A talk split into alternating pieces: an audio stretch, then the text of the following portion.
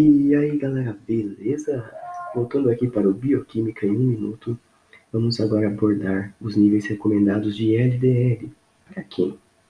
Pessoas jovens, por exemplo, sem doenças ou com hipertensão bem controlada, o nível recomendado ali de LDL, que é o colesterol ruim, ele deve se manter até 130 mg por decilitro, isso gerando um risco baixo cardiovascular.